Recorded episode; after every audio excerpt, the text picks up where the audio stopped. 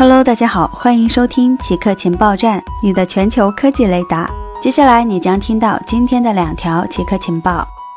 二零二零年图书销售出人意料，图书出版商和很多人一样，很高兴看到二零二零年结束了，但不是因为坏消息，而是因为好消息。今年的图书生意不错，由于疫情，无数人被迫留在家中，他们因此有更多的时间读书，或者至少购买了很多书。NPD Books Gain 的数据显示，印刷版图书的销量增长了近百分之八，电子书和有声书也出现了增长。企鹅兰登书屋 CEO 表示，二零二零年将是很长一段时间里最好的年份。当三月美国实施封锁政策后，图书销量急剧下降，但这并没有持续多久。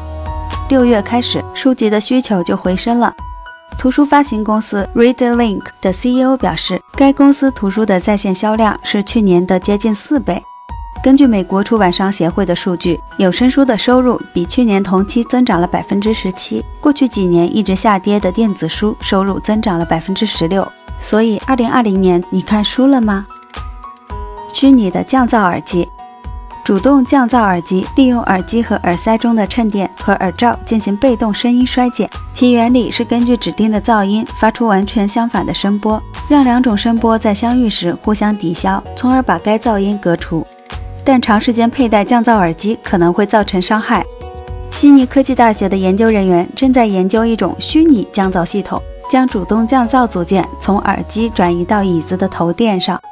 他们的研究报告发表在《科学报告》期刊上。相比降噪耳机，降噪头垫多年来进展甚微。